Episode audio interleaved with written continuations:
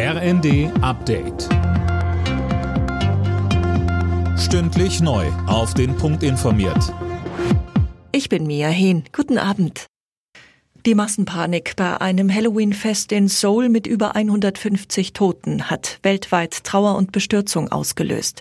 Sönke Röhling, auch die Bundesregierung hat den Menschen in Südkorea ihr Beileid ausgesprochen. Herr Bundeskanzler Scholz schrieb auf Twitter, die tragischen Ereignisse seien zutiefst erschütternd und die Gedanken seien nun bei den vielen Opfern und Angehörigen. Es sei ein trauriger Tag für Südkorea, so Scholz weiter. Ähnlich äußerten sich Frankreichs Präsident Macron und US-Präsident Biden.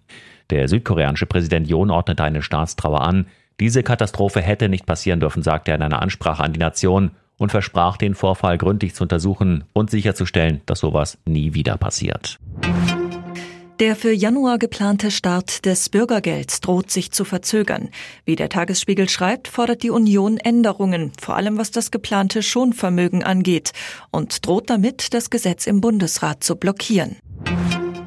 Dass Russland das Abkommen über die Ausfuhr von ukrainischem Getreide über das Schwarze Meer gestoppt hat, sorgt weltweit für Kritik. Jetzt hat sich auch Außenministerin Baerbock auf Twitter zu Wort gemeldet. Alena Tribold. Ja, sie schreibt, Millionen Menschen auf der Welt hungern und Russland riskiert erneut die Sicherheit von Getreideschiffen. Das muss aufhören. Ob Menschen ihre nächste Mahlzeit bezahlen können, dürfe nicht von Putins Kriegsplänen abhängen.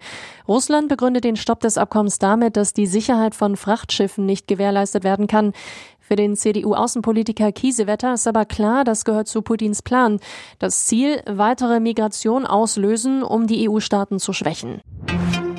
In der Fußball-Bundesliga hat Union Berlin die Tabellenspitze zurückerobert. Die Berliner erkämpften sich ein 2 zu 1 zu Hause gegen Mönchengladbach.